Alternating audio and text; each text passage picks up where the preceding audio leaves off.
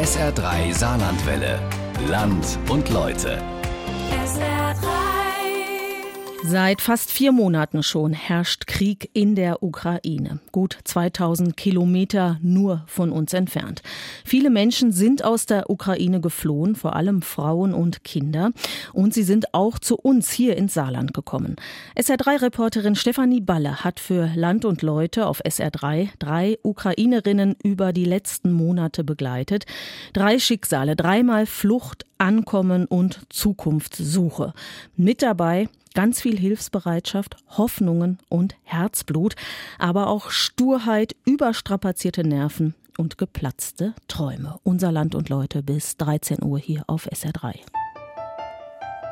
Es hat gar nicht so lange gedauert in der Schlange. Wir sind aber auch nicht rausgegangen aus der Schlange, sind immer da geblieben und es waren vier oder fünf Stunden, dann haben wir schon die Grenze überquert. Erzählt Lada. Die 21-jährige Studentin für Verwaltung ist zusammen mit ihrer Mutter und dem schwer nierenkranken Stiefvater im eigenen Auto aus der Westukraine ins Saarland geflüchtet. Ganz früh schon, am 3. März. Dabei brauchte die Familie drei Anläufe, um tatsächlich durchgelassen zu werden. Das erste Mal war die Schlange zu lang. Der dialysepflichtige Vater hätte zu lange auf die nächste Infusion warten müssen. Das zweite Mal fehlte die Freistellung für den Kranken durch das Militär. Aber dann, beim dritten Versuch, ging alles glatt. Die erste Nacht haben wir in Krakau geschlafen. Das ist polnisch. Das zweite Mal waren wir in Prag und das dritte Mal waren wir in Frankfurt am Main. Und hier waren wir am 6. März. Am 3. März haben wir die Grenze passiert und am 6. März waren wir schon hier. Hier, das ist für Lada, ihre Mutter Serena und Stiefvater Volodya Primstal im Saarland. Lisa, eine befreundete Malteserhelferin, hat die drei in ihrer kleinen Wohnung aufgenommen. Vorerst mal, bis eine Wohnung für die Familie gefunden ist. In Schiffweiler kommen drei Kleinbusse an. Sie waren insgesamt fünf Tage und Nächte unterwegs, haben Hilfsgüter an die Grenze zur Ukraine gebracht und Menschen von dort mit zurück ins Saarland. Olga ist gekommen, um ihre Schwägerin, die Großmutter und zwei Nichten abzuholen. Olga ist überglücklich. Nach 22 Stunden zermürbender Fahrt sind Alona, Ala, Diana, Victoria und Jack Russell Terrier Floyd endlich da. Weinend liegen sich die Frauen in den Armen, Tränen der Erleichterung. Gott sei Dank, die haben jetzt geschafft und ich freue mich, sie zu sehen. Es sind aber auch Tränen um die, die sie in ihrer Heimat zurücklassen mussten, weiß Organisator Erik Claire. Ich weiß nicht, wie man sich da fühlt, wenn man, wenn man alles zurücklassen muss, was man hat. Den Mann, den Vater, den Bruder. Der Schrecken in der Heimat ploppt bei jedem Stopp auf Raststätten im WLAN auf. Viele Menschen haben Live-Bilder, Live-Videos bekommen von zerbombten äh, Wohnungen oder Häusern oder was auch immer und sehr, sehr viel Tränen. Also das das war hart. Ja. Also ich bedanke mich herzlich, das ist echt. Olga kann gar nicht aufhören, sich bei den Fahrern und Helfern zu bedanken. In Saarlouis hat Dorothee Roos die 14-jährige Solomia aufgenommen. Solomia lässt uns ein bisschen warten. Zum verabredeten Termin hat sie gerade Online-Schule, neunte Klasse, keine deutsche, sondern die aus ihrer Heimatstadt Ivana Franzisk, nahe der polnischen Grenze. Ist das so wie immer oder ist das jetzt anders? So wie immer. Ehrlich? Ja. Mutter, Oma, Vater und Bruder sind in der Ukraine geblieben. Sie helfen vor Ort bei der Verpflegung der an die Grenze durchreisenden Geflüchteten aus dem Osten der Ukraine. Geht es denen gut? Ja. Sind die in Sicherheit? Ja. Was genau gerade in ihrer Heimat vor sich geht, weiß Solomia nicht. Sie äh, erzählen mich das nicht. Solomia soll bald eine deutsche Schule besuchen, um Kontakte zu knüpfen und tatsächlich anzukommen. Offizieller erster Anlaufpunkt ist für alle Neuankömmlinge die Landesaufnahmestelle in Lebach. Die aber kommt nach wenigen Wochen bereits an ihre Kapazitätsgrenze und so mietet der ehemalige Innenminister Klaus Bouillon mehrere Sammelunterkünfte an. Eine in Homburg im Kardinal-Wendel-Haus. Dort fahren zwei große Reisebusse vor. Darin 69 Menschen, die bereits eine oder mehrere Nächte in der Erstaufnahmestelle des Landes in Lebach verbracht haben. fragende Blicke. Ein Mädchen winkt fröhlich bei der Ankunft. Ja, happy. Very happy. Sehr froh ist die 15-jährige Katja, endlich in Sicherheit zu sein. Eine Woche lang war sie mit Mutter und Bruder von der Ostukraine aus unterwegs. Der Vater musste in der Ukraine bleiben. Im weitläufigen Garten des Kardinal-Wendel-Hauses werden die Ankömmlinge erst einmal mit Essen und Trinken begrüßt. Ein Mitarbeiter des Innenministeriums erklärt, wie es weitergeht. Zimmeraufteilung und dann Registrierung. Deutsche Bürokratie. Muss aber sein, damit die Geflüchteten schnellstmöglich offiziell staatliche Unterstützung beantragen können. Mustafa winkt mich heran. Er ist 26 aus Odessa, will mir erzählen, wie es ihm geht. Right now I like I just uh, need uh, like rest. Yeah. Ich brauche Ruhe, nur Ruhe. Der Kopf ist so voll, dass ich gerade gar nichts weiß. Es ist hart. Mehr erzählen geht noch nicht. Das Erlebte ist dann doch zu belastend. Ich lasse ihn in Ruhe. Viele Ukrainerinnen sind mit den Kindern bei Verwandten oder Freunden untergekommen. Die ukrainische Community ist recht groß. Die Landeshauptstadt Saarbrücken und das beschaulichere Überherrn sind nach Auskunft durch die Verwaltungen die Anlaufpunkte, wo die meisten Geflüchteten direkt, ohne Umweg über die Landesaufnahmestelle in Lebach, bei Verwandten unterkommen. Russisch oder Ukrainisch sprechende Mitarbeitende hat beinahe jede Verwaltung und so wird die Sprachbarriere erstmal überwunden anders als die schier überbordende Bürokratie. Insgesamt waren wir fünfmal dort. Immer von Primstal nach Lebach, was ja jetzt auch nicht äh, nah hier ist. Also es sind immer 20 Kilometer, ein Weg. Ja, beim ersten Mal hieß es dann, wir sollen abends noch mal kommen, weil morgens zu viel los war. Und dann beim zweiten Mal hieß es dann, äh, nee, geht heute nicht, aber ihr könnt euch schon mal ummelden gehen auf das Rathaus. Das könnt ihr auf jeden Fall schon machen, ohne Registrierung. Ah, okay. Dann sind wir dann von Lebach nach Nonnweiler, was ja auch noch ein gutes Stück weiter ist. In Nonnweiler hieß es dann erstmal, sind die drei geimpft. Da habe ich gesagt, nee, die haben alle drei keine Impfung. Ah ja, sind sie getestet. Da habe ich gesagt, nee. Und dann kam ein Mann raus und hat dann gesagt, ja, nee, sie brauchen erstmal einen Termin sie äh, können jetzt heute hier gar nichts machen. Und dann hat die Frau aus dem Fenster rausgeschrien, dass sie heute keine Zeit hat und dass das ja alles nicht geht und wie, wie wir darauf kommen, einfach ohne Termin zu kommen. Ja, und beim sechsten Mal, wo wir dann an der Landesaufnahmestelle waren, haben wir insgesamt zehn Stunden gewartet mit mindestens 200 anderen Leuten. Erzählt Lisa, die eine dreiköpfige Familie aufgenommen hat. Für den dialysepflichtigen Vater wurde schnell und wirklich unbürokratisch Hilfe organisiert. Er wird seit der Ankunft in Primstal dreimal die Woche zur Dialyse mit dem Taxi abgeholt und auch wieder zurückgefahren. Seine Frau Serena ist Direktorin einer Fabrik für Spezialzäune zur Abstützung von Berghängen. Sie telefoniert beinahe pausenlos mit Mitarbeitern in der Ukraine, während Tochter Lada mir von ihrer Flucht erzählt. Selbst hier in Primstal gut anderthalbtausend Kilometer vom Krieg entfernt, fühlt Lada sich irgendwie immer noch nicht ganz sicher. Uh, ich würde gerne sagen, dass ich jetzt entspannt bin, aber das ist leider nicht so. Wenn ich ein Flugzeug höre, dann fange ich vor Angst an zu zittern. In meiner Heimatstadt in der Westukraine gab es zwar nicht viele Bombenangriffe, aber einmal haben die Russen den Flughafen bombardiert. Das hat mich sehr erschreckt. Äh, Und die Sirenen dort in Ivana-Frankivsk waren so, ich mochte es nicht. Als wir dort waren, war es nicht oft. Aber jetzt ist dort mein Freund und meine Oma und mein Bruder. Und jetzt ist es jeden Tag für fünf, sechs Mal. Und eine Sirene kann ein, zwei oder drei Stunden heulen. So ist das. I didn't love it. Um es den ukrainischen Geflüchteten so angenehm wie möglich zu machen, geben sich etliche Kommunen im Land große Mühe.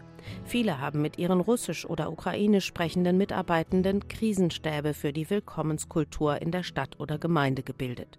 Zum Beispiel in Wadern und Dillingen ist Willkommenskultur Chefsache. Wir haben heute jetzt die erste Zuteilung von einer Person bekommen. Aktuell ginge deutlich mehr. Und haben etwa für knapp 150 Personen privaten Raum gemeldet. Beim Kreissozialamt in Saarlouis gibt es einen ersten Scheck. Die Regelleistung erst nach der Anmeldung in der Landesaufnahmestelle Lebach. Und weil die Anmeldung ja erst der Anfang ist, bereiten Bürgermeister und Grundschulen gerade die Aufnahme von Schülerinnen und Schülern aus der Ukraine vor bieten über die Volkshochschule Deutschkurse an und nehmen sehr gerne privat angebotene Unterstützung wahr. So hat eine Kinderpsychologin angeboten, sich um traumatisierte Kinder zu kümmern. Eine Tierarztpraxis bietet kostenlose Untersuchungen und Impfungen für Haustiere an. Dolmetscherleistungen können abgerufen werden, ebenso wie unbürokratische Unterstützung im Alltag. Die Solidarität und Hilfsbereitschaft in der Bevölkerung ist groß.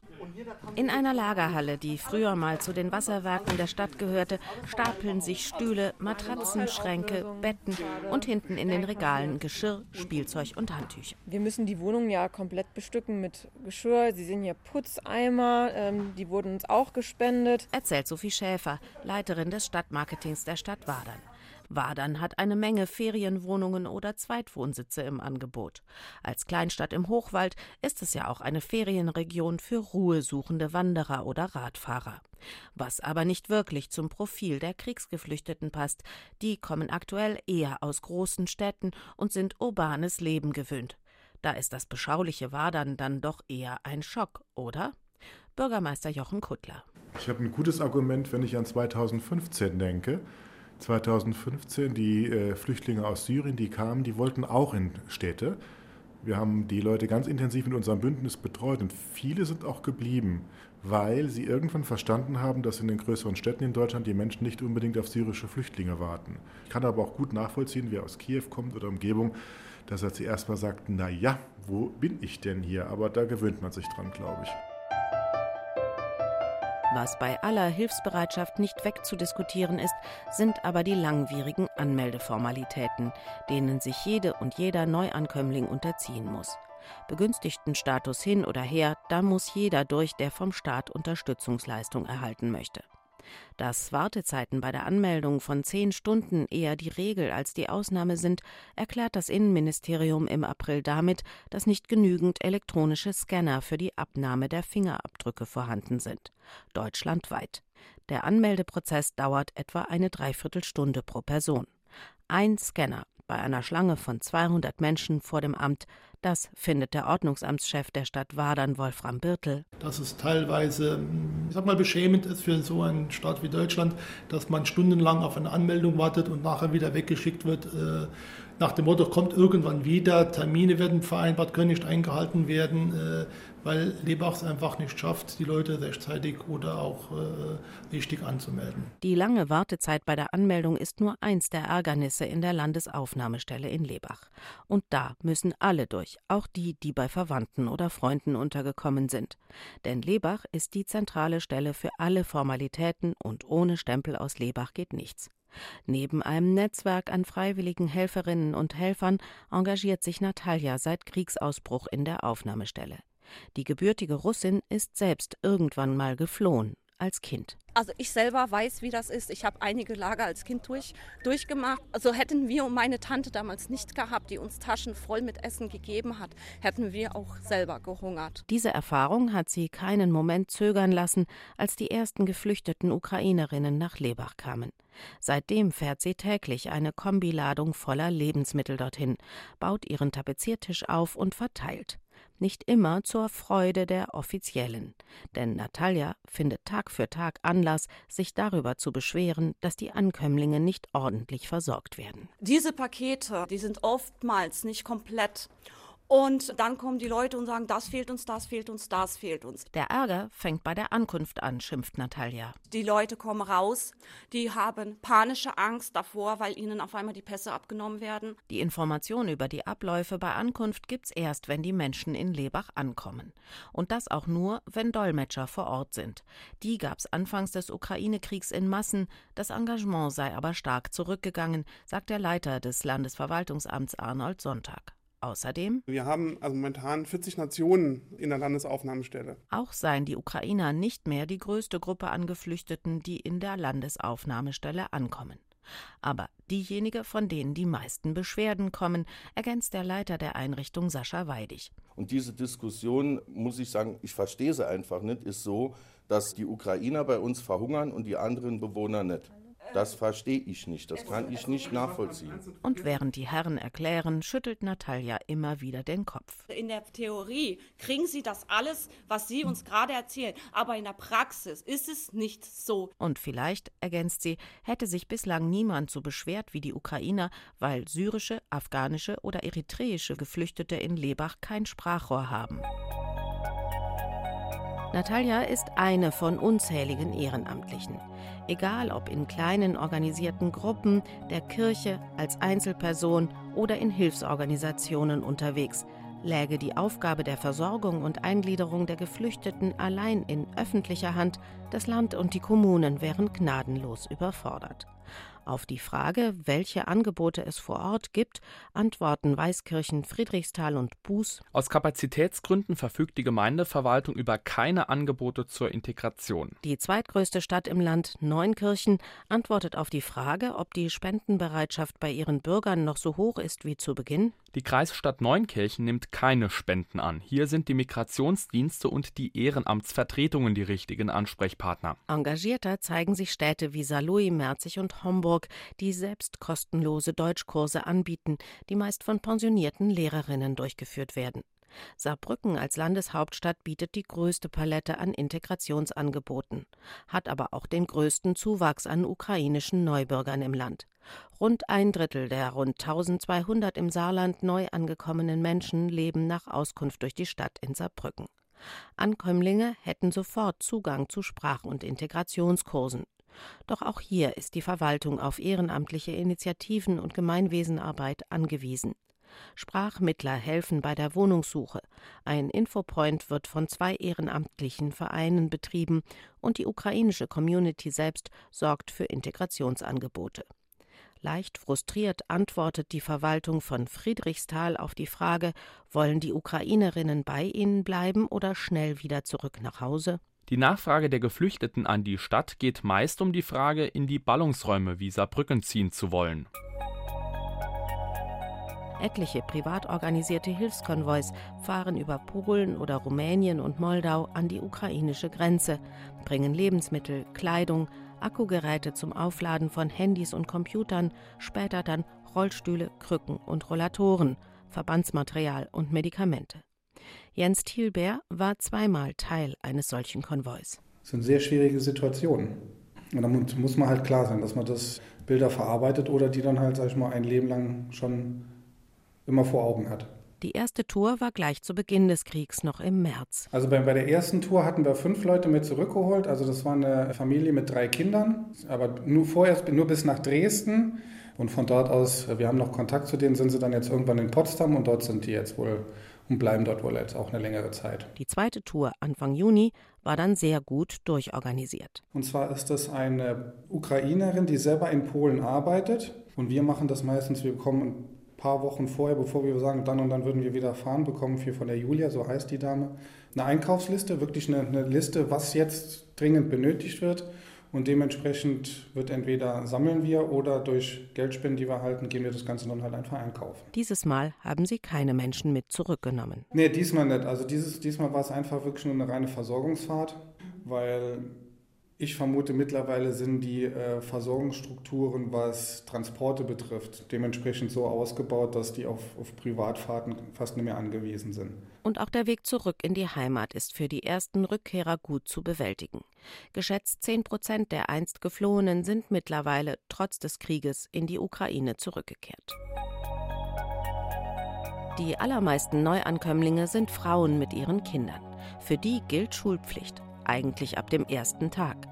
Die Schulen im Land haben sich vorbereitet. Und die Kinder in der Dellengarten-Grundschule waren ganz zappelig vor Ungeduld, bis denn endlich Ende März die ersten ukrainischen Kinder in ihre Klasse kamen. Ich bin ganz fröhlich, dass er bei uns ist. Ich finde den Marc auch ganz schön lustig. Er ist toll. Der Sechsjährige selbst ist noch zu schüchtern, um ins Mikrofon zu sprechen.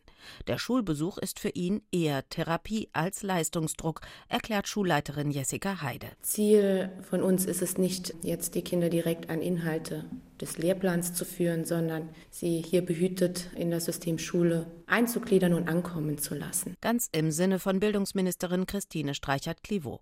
Deshalb freut sie sich, dass die ukrainischen Kinder so gut in den Schulklassen aufgenommen werden. Wir wollen die Kinder in den Klassen integrieren, weil wir auch 2015 bereits sehr gute Erfahrungen gemacht haben damit. Erstens mal ist das wichtig für den Spracherwerb, auch in einen unmittelbaren Austausch zu kommen mit saarländischen Kindern und Jugendlichen. Die 14-jährige Solomia, die von Maltesern als einziges Familienmitglied mit nach Saarlouis genommen worden war, mag noch immer nicht eine deutsche Schule besuchen. Sie macht weiter Fernunterricht an ihrer Schule in der Ukraine. Bei ihrer Pflegemama ist sie mittlerweile ausgezogen. Nach sechs Wochen war Schluss mit Abenteuer. Solomias Mutter musste aus der Ukraine nachkommen und mit der Tochter in eine eigene kleine Wohnung ziehen. Die von der Pflegemama erhofften Freundschaften mit deutschen Jugendlichen haben sich bislang nicht ergeben. Primstal im Juni. Lada, Serena und Volodya haben nach drei Wochen Unterschlupf auf engstem Raum bei Freundin Lisa Anfang April eine eigene Wohnung gefunden. Drei Zimmer, Küche, Bad und Garten ein Haus in der Nachbarschaft von Lisa, das sonst als Ferienwohnung dient. Wir sind froh, hier zu sein, denn es war ein volles Haus mit Möbeln und wir brauchten nichts zu kaufen. Wir haben in eBay Kleinanzeigen Häuser für uns gesucht und nur leere Häuser gefunden, ohne Küche, ohne Schlafzimmer, ohne all das Zeug, das wir zum Leben brauchen. Es war leer und wir sind wirklich glücklich, dass wir dieses Haus hier gefunden haben. Die Tage in Primstal können allerdings lang werden. Wir gehen ins Fitnessstudio in Wadern drei oder viermal in der Woche und freundlicherweise haben uns nette Leute in Deutschland Fahrräder gegeben. Und wir sind zum Sprachkurs gegangen, zum Fitnessstudio, zum Einkaufen oder wir putzen wie alle Leute unser Haus. Was Lada und ihre Mutter Serena jetzt nach drei Monaten in Sicherheit aber wirklich wollen, ist endlich wieder auf eigenen Füßen zu stehen. Die Firma für Spezialzäune, in der Serena als Direktorin tätig war, musste inzwischen dicht machen. Lada hat eine Ausbildung als Buchhalterin abgeschlossen und studiert per Fernkurs an der Uni in der Ukraine Verwaltungsfachfrau. Noch im Juni steht das Bachelor-Examen an. Dann will sie schnell Arbeit finden in Deutschland.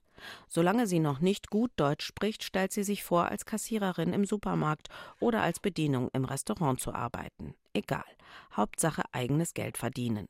Zweimal die Woche fahren die beiden Frauen nach St. Wendel zum Sprachkurs. Uh, Meine Mutter hat gesagt, wenn sie Deutsch lernt und die Sprache beherrscht, würde sie auch gerne hier bleiben. Und sie würde arbeiten uh, gehen, weil es so schwierig ist, die ganze Zeit zu Hause zu sein und nichts zu tun.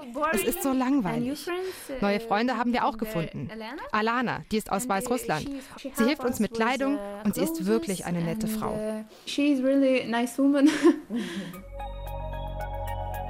Olgas Schwägerin, Großmutter und zwei Nichten, die von Beginn an in Marpingen in einem zur Verfügung gestellten Haus untergekommen waren, gefällt es nicht. Zwar haben sie mit Olga eine Verwandte, die sich hier auskennt, weil sie schon lange im Saarland wohnt, aber die Bürokratie. Das stundenlange Anstehen bei jedem Amt, das Warten auf das erste eigene Geld auf dem Konto, wieder Warten auf einen freien Platz im Deutschkurs und seit Beginn des Monats auch noch der Wechsel der Zuständigkeit vom Sozialamt zum Jobcenter. All das hat die Nerven der Frauen arg strapaziert. Olga antwortet per SMS auf die Frage, wie es ihren Verwandten in Marpingen so geht. Danke der Nachfrage. Meine Verwandten kehren diesen Monat in die Ukraine zurück. Darüber denken auch Serena, Volodya und Lada hin und wieder nach, aber dann verwerfen sie diese Idee ganz schnell wieder. Uh, Alle meine Freunde sagen jedes Mal, jeden Tag zu mir, Lada, komm zurück, es ist okay. Oh Lada, komm zurück, es ist okay hier. Es ist kein Problem. Du musst zurückkommen, weil wir dich vermissen und das hier mögen. Aber mein Bruder sagt, Oh, das ist eine gute Idee, dass du nach Deutschland gehst und da bleibst. Und meine Oma sagt dasselbe wie mein Bruder. Und mein Vater sagt, Oh Lada, du musst zu einer deutschen Schule gehen und Logistik lernen. Und ich, okay, okay, Vater, okay. Wenn ich ganz offen sein soll, würde ich sagen, ich würde gerne hier bleiben. Frankly speaking about me, damit es dann mit dem Job klappt, lernt Lada fleißig Deutsch. Zwei Monate ein bisschen Deutschkurs haben schon Früchte getragen. Ich, ich heiße Lada, ich bin 21 Jahre alt. Ich wohne aus äh, der Ukraine, aus Ivano-Frankivsk. It's the town where we're living. and uh, Katze, Hund. Liebe Lada, viele Arbeitgeber im Saarland warten auf dich. Fachkräftemangel gibt's in der Pflege, der Gastronomie, im Handwerk und der Industrie. Erste kleinere Erfolge sind schon zu verzeichnen, so gibt Nofelden Rückmeldung. Im Centerparks Bostalsee haben zwei Flüchtlinge eine Ausbildung begonnen, ein Koch und eine Person im Personalmanagement. Auch in Saarwellingen ist man optimistisch. Wir haben in Saarwellingen Krankenschwestern, eine Lehrerin, Sozialarbeiterinnen, Handwerker. Viele der Berufe werden dringend benötigt, von daher kann man davon ausgehen, dass sie sich recht gut in den Arbeitsmarkt integrieren lassen. Es gibt Hoffnung auf allen Seiten. Bei den Ukrainerinnen auf ein Ende des unsäglichen Kriegs, auf ein Ankommen und Dableiben können in Sicherheit und dass vielleicht der Vater, Bruder, Sohn auch nach Deutschland kommen? Und die Hoffnung hierzulande auf frische Arbeitskräfte, junge, dynamische Menschen, die eine recht gute Bildung mitbringen ukrainische Frauen und Kinder, die anders als damals 2015 die syrischen jungen Männer gleich von der Bevölkerung akzeptiert und mit offenen Armen empfangen werden. Als Hemmschuh erweist sich die Bürokratie. Tagelanges Warten auf die Registrierung, der Marathon durch die Ämter, in denen zwar gut meinende, aber höchst belastete Verwaltungsmitarbeitende ihr Möglichstes tun. Nicht nur für Geflüchtete steht das im krassen Gegensatz zur großen Hilfsbereitschaft, die überall im Land deutlich zu spüren ist. Aber vor allem für diese lösen die langen Warteschlangen, die Notwendigkeit, sich immer wieder in Lebach anzustellen, tagelang die Frage aus, sind wir hier wirklich willkommen? Trotzdem, die Willkommenskultur lebt, auch wenn sich nach Monaten der Hilfsbereitschaft manchmal so etwas wie Unmut einschleicht. Werden über all den Angeboten und Leistungen für die Ukrainerinnen die einheimischen Armen vergessen? Sind die Kriegsflüchtlinge auch dankbar genug, wenn man ihnen Unterschlupf anbietet? Oder wollen die etwa noch mehr? Die wachsende Zahl an Rückreisewilligen mag Unzufriedenheit anzeigen, auch Ernüchterung oder gar Enttäuschung. Oder aber einfach nur die Sehnsucht nach Zuhause und nach denen, die nicht mit aus dem Kriegsgebiet flüchten wollten oder durften. Das sollte aber kein Grund sein, die Willkommenskultur einschlafen zu lassen. Wer aus Angst vor dem Krieg all sein Hab und Gut, einen Teil der Familie und Freunde hinter sich lassen muss, sollte uns immer willkommen sein, unabhängig davon, ob er oder sie für immer bleibt oder eines Tages wieder nach Hause zurückgeht. Das war unser Land und Leute, geflohen, angekommen und dann ukrainische Geflüchtete im Saarland von Stefanie Balle. Das Ganze gibt es auch als SR3 Podcast oder Sie können es auf YouTube hören. SR3 Saarlandwelle. Land und Leute. SR3. Regionale Features auf SR3. Immer sonntags um 12.30 Uhr und als Podcast auf sr3.de.